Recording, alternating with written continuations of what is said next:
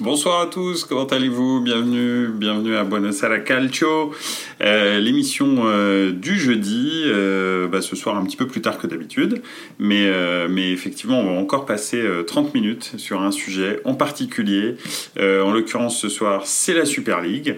Merci à tous d'être d'être dans les dans les commentaires, merci d'être présents.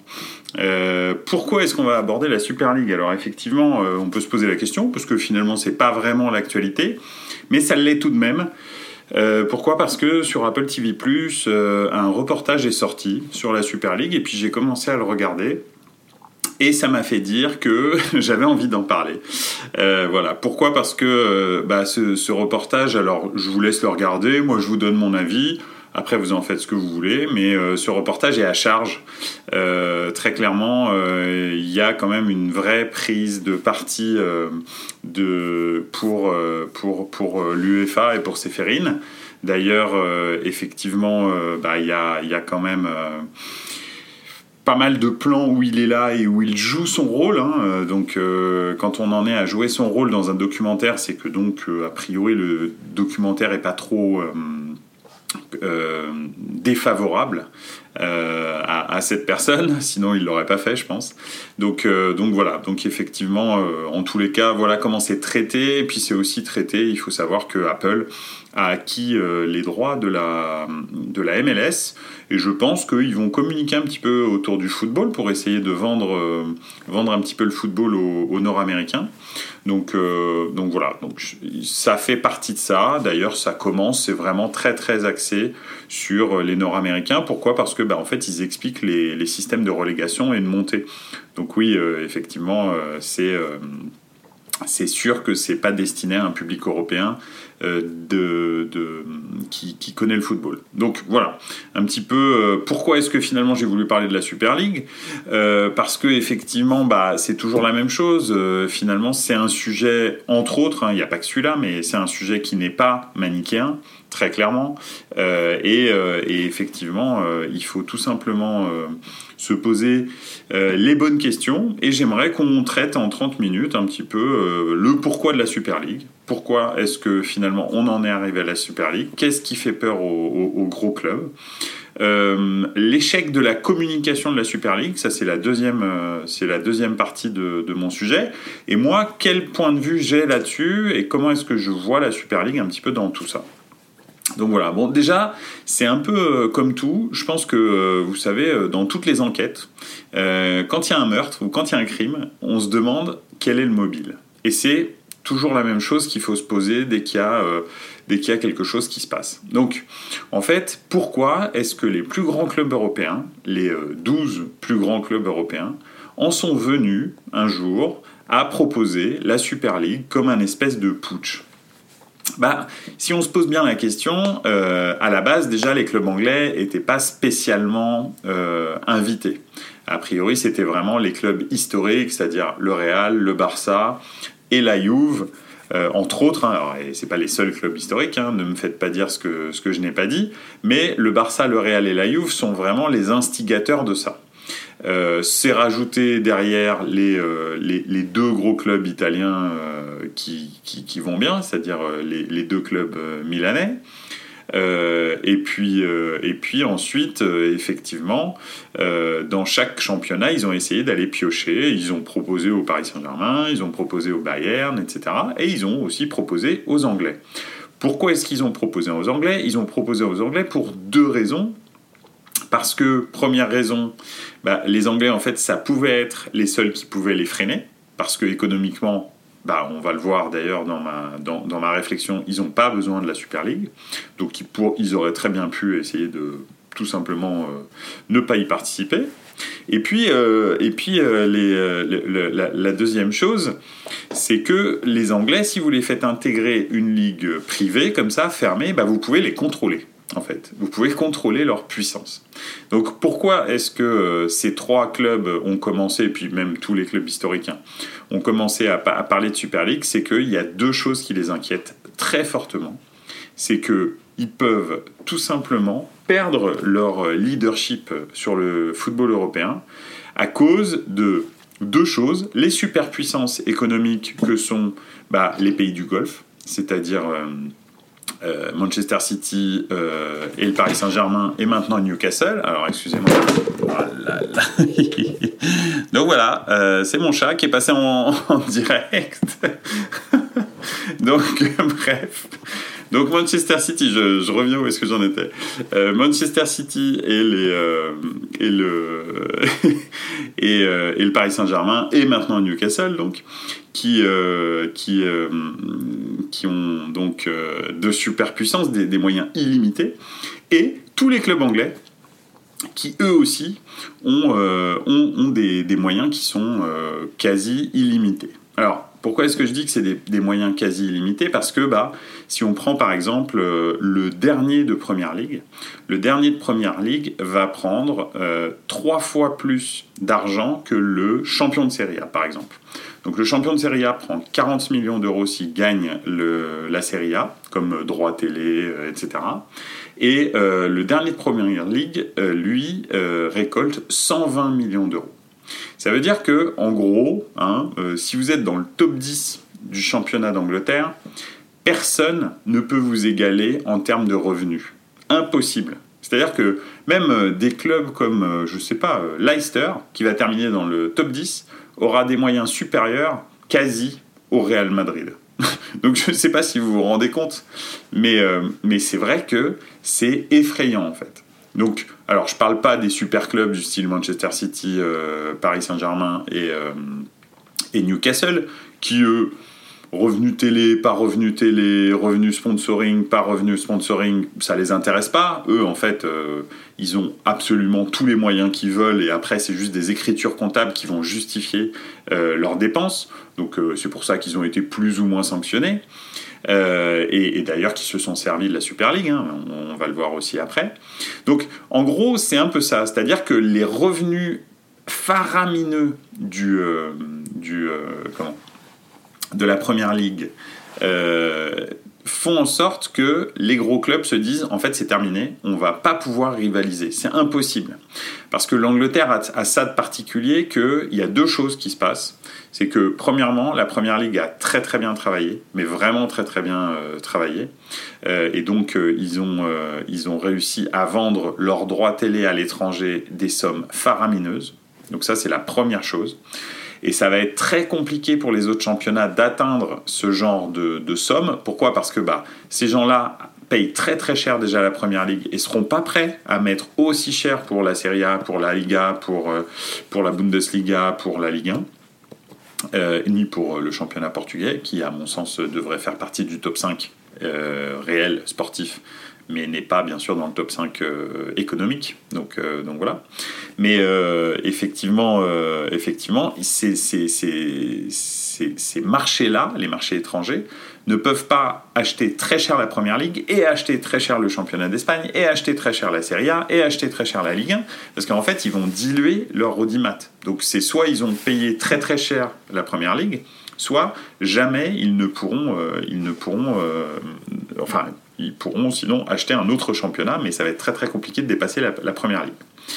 Euh, juste un petit avis, les Anglais ont surtout compris que mettre un Liverpool versus City à 13h30 est plus avantageux que de mettre un PSG Marseille à 21h.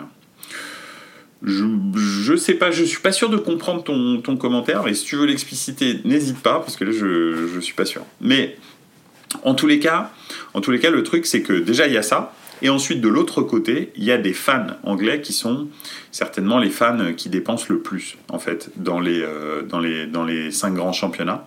Ce sont des gens qui sont capables de payer, en tous les cas, qui sont pas capables. Alors oui, capables, bah, ils sont capables, sinon ils le, le paieraient pas. Mais pour eux, c'est pas un problème de, d'avoir un, abonnement annuel, on va dire, de très très cher à leur club.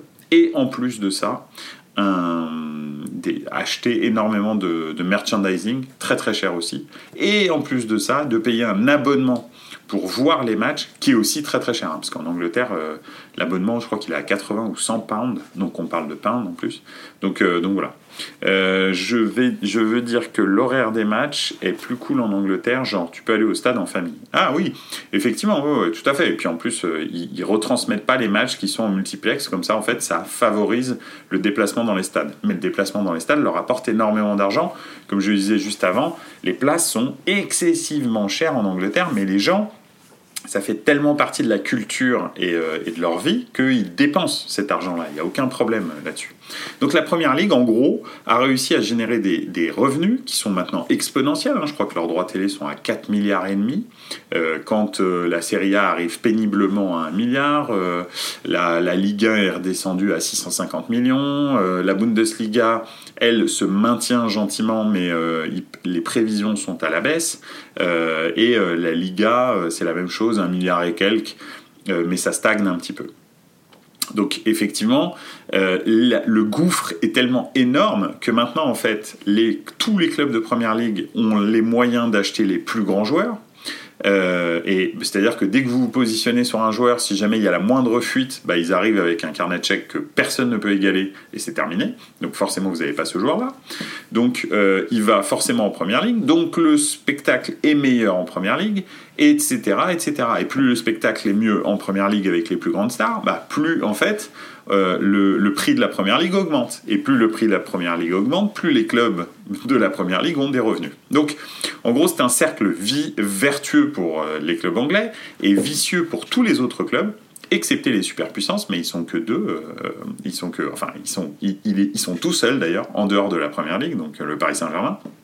Effectivement, le Paris Saint-Germain se fout totalement euh, que la première ligue ait des moyens illimités parce que, encore une fois, ce sont juste des écritures comptables. Et puis, euh, puis on va voir aussi euh, ce que ça a donné, cette espèce de lutte intestine. Donc bref, ça c'est la genèse. Pourquoi est-ce que le Real, le Barça, la Juve, le Milan, l'Inter et probablement le Bayern qui s'est, alors lui, opposé pour un petit peu, euh, euh, comment dirais-je, euh, ne, pas se, ne pas se mettre à dos ses fans. et le Paris Saint-Germain aussi qui s'est opposé, mais pour d'autres raisons, c'est des, raisons politiques, à ça. Bah, effectivement, c'est, c'est tous les autres clubs ont vraiment absolument plus un autre moyen que la Super League pour revenir dans le game. Alors la Super League, en plus, pour l'instant, ce n'est qu'une euh, menace. C'est absolument pas euh, quelque chose qui existe, d'accord? Pour l'instant, en tous les cas, c'est une menace, un moyen de pression, un moyen de pression sur l'UEFA pour que les revenus et l'encadrement des, dépenses, ou en tous les cas les revenus, soient plus conséquents pour les clubs. Il faut savoir que euh, l'UEFA, chaque année, c'est plus de 6 milliards de revenus, et que finalement, euh, si on regarde bien, bah, quand vous gagnez, et ça c'est la même chose, hein, c'est quelque chose qu'il faut prendre en, compte, quand vous gagnez la Ligue des Champions, je crois que vous touchez 150 millions d'euros. Donc, vous touchez 150 millions d'euros, vous allumez la télé, les spectateurs allument la télé parce que c'est le Real, parce que c'est le Bayern, parce que c'est le Milan, parce que c'est euh, l'Inter, la Juve, euh, le Barça, etc. Et vous ne touchez que 150 millions, ce qui est un tout petit peu plus que le dernier de Première Ligue. Donc même comme ça, en fait, c'est très compliqué de euh, justifier en fait euh, juste la, Champions League comme elle est. D'accord Ces joueurs-là, il faut savoir que pour rester compétitifs, ils sont obligés de payer des joueurs des prix astronomiques. Euh, donc c'est très compliqué d'exister à côté de la Première Ligue et des superpuissances. Voilà un petit peu le mobile, en tous les cas, de la Super League. Ils utilisent ensuite la Super League pour faire pression, pour pouvoir renégocier euh, les, revenus. Euh, et de l'autre côté, il y a les superpuissances, euh, enfin les pays, les, clubs superpuissances, donc les, le, Paris Saint-Germain, Manchester City, Newcastle, qui eux disent, alors surtout le Paris Saint-Germain, qui lui s'est servi de la Première Ligue pour, de la Super League pour pouvoir en fait se rabibocher et devenir un petit peu le sauveur du, euh, de l'UEFA en disant euh, moi euh, je m'oppose absolument à ça, je suis avec l'UEFA, etc. D'ailleurs on l'a vu, hein, Nasser Al-Khalifi est devenu président de l'ECA, qui était historiquement l'organe qui s'opposait à la FIFA, pas qui s'opposait, mais en tous les cas qui, qui faisait un espèce de contre-lobbying euh, de la FIFA pour pouvoir renégocier en faveur des clubs. Donc là, carrément, c'est Nasser El Khalifi. Et depuis cette histoire de Super League, il n'y a plus d'histoire de fair play financier pour le Paris Saint-Germain. Ça a disparu. Paris peut faire strictement ce qu'il veut sur le marché des transferts. Alors, je ne parle même pas de Chelsea, de, de, de, Manchester City, Newcastle, etc. Ils font strictement ce qu'ils veulent. Pourquoi? Parce qu'ils ont soutenu euh, l'UEFA. Hein, je ne sais pas si vous vous souvenez, mais les clubs anglais sont ceux qui ont fait, en fait, euh, qui, ont, qui ont lancé l'espèce de, de, fronde euh, en réaction alors à la réaction de leurs fans. Les fans l'ont très très mal pris. Donc voilà. Donc c'est un petit peu ça. Tous les clubs anglais et euh, le Paris Saint-Germain sont exemptés de fair play financier. Hein. D'ailleurs, vous le voyez, hein, je vous dis encore une fois, Chelsea, depuis, depuis le mois de septembre, a dépensé 500 millions d'euros. 500 millions d'euros je ne sais pas si vous vous rendez compte. Tout ça pour être euh, dixième ou onzième de première ligue, mais peu importe en fait, ils auront suffisamment de revenus et de toute façon l'UEFA fermera les yeux sur les, euh, euh, sur, les dépenses. Pourquoi? Parce qu'ils ont été soutenus par ces clubs anglais. Donc le truc, c'est qu'en plus, le gouffre s'est creusé pour les clubs historiques parce que l'espèce de putsch qu'ils ont voulu faire avec la Super League, bah en fait, a creusé cet écart parce que maintenant les clubs anglais n'ont plus aucun contrôle. C'est terminé. Donc voilà un petit peu euh, la résultante. Alors, pourquoi est-ce que, euh, effectivement, euh, les clubs anglais n'ont plus aucun contrôle et, et, que l'UEFA a. Attendez, je, me. Je, je, Qu'est-ce qui se passe? Ma caméra fait un peu des siennes, je suis désolé. Voilà, c'est bon. donc, pourquoi est-ce que les, les, clubs anglais n'ont plus aucun contrôle? Bah, Tout simplement parce que parce que euh, la communication de la Super League a été catastrophique. En fait, ils n'ont pas expliqué le pourquoi du comment, et la seule chose qui a été faite, c'était en fait euh, expliquer que euh, ils voulaient une ligue fermée, etc. Je ne sais pas qui est le conseiller communication de, la Super League, mais c'est certainement le mec le plus nul, ou la, ou, la fille hein, d'ailleurs, mais la personne la plus nulle en communication que le monde du football ait connu. Très honnêtement, c'est vraiment, euh, effectivement, tout ça pour être 11e du championnat, tout à fait. Euh, mais mais c'est vrai que c'est la personne la plus nulle de, en communication que le football ait connu. En fait, au lieu de dire, bah voilà, euh, nous, on revendique plus de revenus parce que c'est nous qui générons ces revenus. Les inégalités se creusent entre les championnats et les clubs et on veut, lors d'une création d'une ligue fermée, réellement encadrer euh, les dépenses et les revenus etc., etc. C'est-à-dire justifier les choses de façon positive. en fait, ils ont juste parlé, et, l'UEFA euh, a très bien manœuvré d'ailleurs, hein. ils ont juste parlé de cette ligue fermée où 12 clubs décident d'être tout le temps qualifiés. Et ça, c'était l'erreur la plus, euh, la plus, on va dire, fatale de, à cette Super League. Donc, en gros, euh, le, truc, c'est que, effectivement, si vous voulez encadrer les, dépenses et euh, faire un réel fair play financier, euh, parce qu'on l'a vu, hein, le fair play financier, dès qu'on l'amène devant la justice civile, en fait, il ne tient pas. Dès que les clubs vont devant le tribunal arbitral du sport, en fait, les décisions sont cassées parce que vous ne pouvez pas empêcher quelqu'un d'investir dans sa société tout simplement, c'est pas possible, d'accord? J'ai le droit, même si ma société fait faillite, euh, d'investir tout mon argent dans ma société. C'est mon problème. Ça, ça regarde personne en fait. Qui va m'expliquer que j'ai pas le droit de faire d'investissement? Et en gros, c'est ce que disait l'UEFA avec le fair play financier. Vous n'avez pas le droit de faire d'investissement. Donc, c'est pas possible d'encadrer les dépenses et le salary cap. C'est impossible. C'est ça va. C'est contraire au, au droit civil. Donc la seule façon d'encadrer euh, le salary cap et, euh, les, et, le fair play financier, et les revenus, pardon, euh, c'est de le faire au sein d'une société privée. Donc cette société privée, effectivement, ça serait la Super League. Cette Super League, si vous voulez intégrer ce championnat privé, il faudra signer une charte forcément, c'est-à-dire un espèce de règlement intérieur. À partir du moment où c'est une société privée qui signe un règlement intérieur avec une autre société privée, alors là, à ce moment-là, vous pouvez lui dire, si vous voulez participer à ma, ligue, les règles, c'est ça. Parce que c'est une société privée qui vous garantit des revenus, mais des revenus dans un certain cadre juridique euh, de participation où, il y a ça, ça et ça.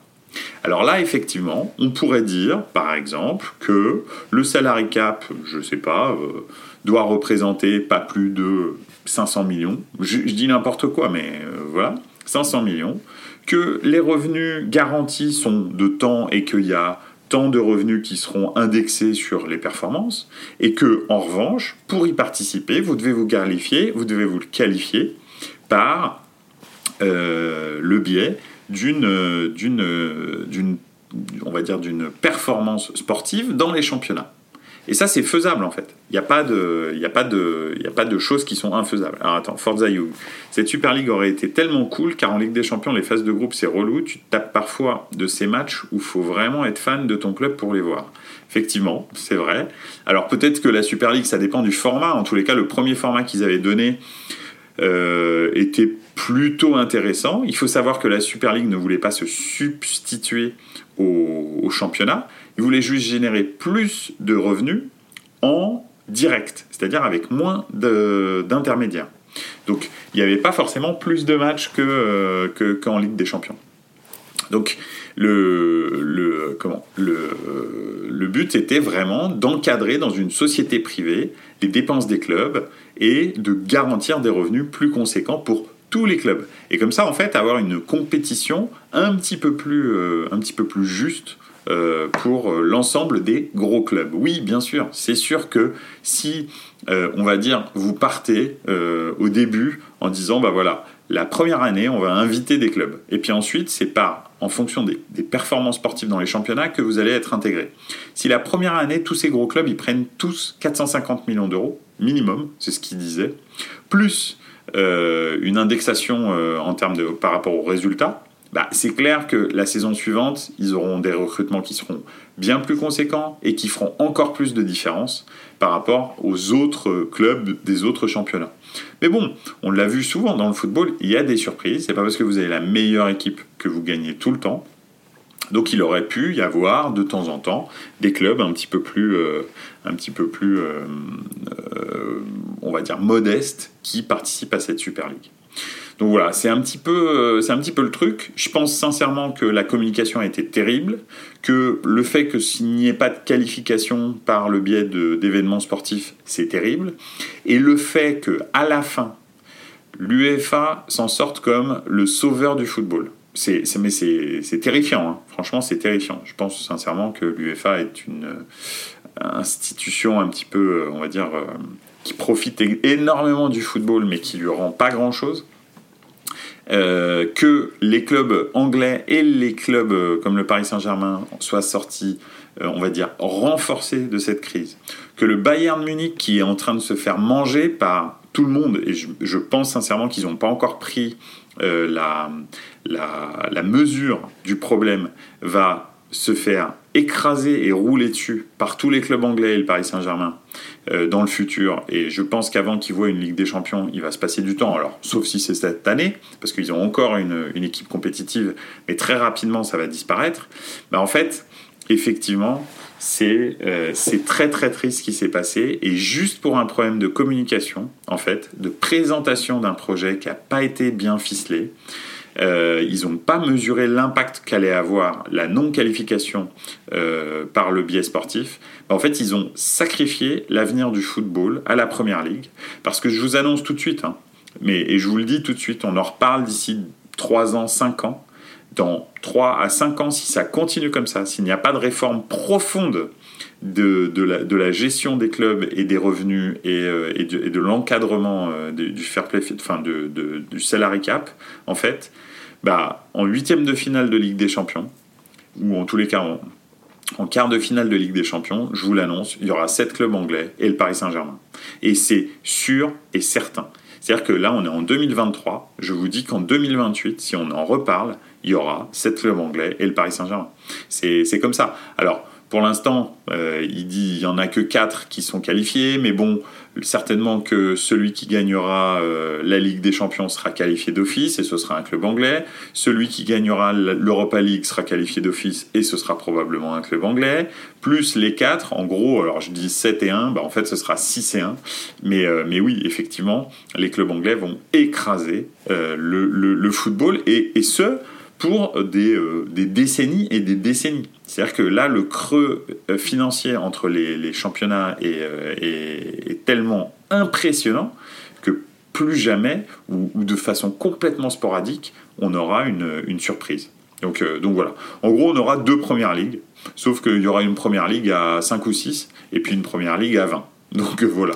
Mais ce sera deux premières ligues, hein, parce qu'on saura exactement, euh, on saura qui va gagner la Ligue des Champions, en tous les cas, quel pays. Ce sera soit la France, soit, euh, soit, le, soit l'Angleterre. Et encore, euh, tant que le, les Qataris sont engagés dans le Paris Saint-Germain, parce que ça, ça, y est, la Coupe du Monde est passée. ils ont eu leurs deux stars en finale. ils ont fait tout ce qu'ils avaient à faire. leur, leur pays existe. Donc, euh, donc voilà, enfin leur pays existe aux yeux du monde, hein.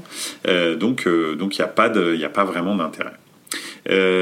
d'ailleurs, donc un petit un petit retour. Donc d'ailleurs le, leur nouveau format de Ligue des Champions, je l'ai toujours pas compris. Effectivement, il est un peu alambiqué. Hein. S'ils font ça, très honnêtement, à partir du quatrième match de, de, de, leur espèce de championnat mini championnat c'est terminé. Il n'y a il a plus un match qui est intéressant, si j'ai bien compris. Et on le voit à Marseille, on galère pour prendre un joueur alors que Nottingham, ils te font 24 transferts. Oui, tout à l'heure, je discutais avec un, ami et, euh, et, il me disait, euh, il me disait, je sais pas si tu te souviens de la réaction de Ancelotti, de Antonetti, pardon, rien à voir. Hein, Ancelotti, Antonetti, pas du tout le même genre. Mais, euh, mais donc de Antonetti qui disait il n'est pas normal que euh, le 17e de Première Ligue puisse acheter le meilleur joueur du 5e du championnat de France. Et oui, à l'époque, il était entraîneur de Rennes et le 5e du championnat de France n'avait pas pu garder son meilleur joueur, il me semble que c'était euh, Sarr ou un truc dans le genre à l'époque, euh, parce que le 17e ou le 18e, non pas le 18e, le 15e, enfin il était resté en, Première Ligue, avait acheté le meilleur joueur de Rennes. Donc, donc effectivement, et ça c'était il y a déjà quelques années. Maintenant, très clairement, euh, vous voulez aller rivaliser avec Leeds, oubliez, vous pouvez pas le faire. Mais même limite, quand vous êtes le Barça et le Real, vous pouvez pas le faire. La seule chose que vous avez en plus de Leeds, c'est l'attirance, on va dire, parce que c'est un grand club, parce que etc. Mais financièrement, si Leeds veut ce club, il, euh, ce, joueur, il l'aura. Donc euh, voilà, moi en tous les cas, je suis inquiet, inquiet pour le football européen, et je suis, on va dire, c'est pas une question d'être pro Première Ligue ou pas. Je dis juste que l'UEFA n'a pas les moyens, ne veut pas, euh, la soupe est trop bonne pour réellement encadrer le, football et faire en sorte qu'il soit un petit peu plus euh, juste entre les gros clubs. Et, euh, et, les gros clubs ont tout à fait le droit, je trouve, de réclamer l'argent qu'il aurait dû, parce que c'est pour eux qu'on allume la télé. On n'allume pas la télé pour un, je sais pas, j'étais au à Bucarest, Atalanta, désolé Joël cité, dans, là, mais euh, on n'allume pas la télé pour ça, on allume la télé pour un euh, Real, euh, je sais pas, Juventus par exemple, on, allume la télé pour un Manchester United contre le Bayern Munich. Voilà pourquoi est-ce qu'on allume la télé. La plupart des gens, hein, je parle, en tout cas moi. donc, donc voilà. Voilà, en tous les cas, c'était euh, mon point de vue sur la première ligue. Je voulais un petit peu recadrer les choses parce que je pense pas que l'UEFA a sauvé le football. Je pense juste que la première, la, première ligue est en train de le tuer euh, et que les États euh, souverains propriétaires de clubs sont aussi en train de tuer le football. Et, et en l'occurrence, je pense qu'il faut faire quelque chose. Alors, la première ligue, la Super League n'était peut-être pas bien présentée ou bien née, mais je pense que finalement, c'est quand même une bonne solution. Voilà. Euh, bah, écoutez, je vous souhaite euh, une excellente soirée. Ça m'a vraiment fait plaisir de, vous parler de ça. Euh, n'hésitez pas à me suivre sur, Instagram ou sur Twitter, à écouter les podcasts sur Apple Podcast et puis toutes les, toutes les, les, les, sur les, les plateformes de streaming. Et puis, et puis n'hésitez pas aussi à me noter sur, sur les différentes plateformes de stream. Voilà. Bah, écoutez, merci beaucoup. On se revoit lundi pour un autre sujet. Le, le week-end de foot européen va être palpitant. Donc je suis sûr qu'on aura un sujet croustillant. Allez, merci. Ciao les gars, ciao.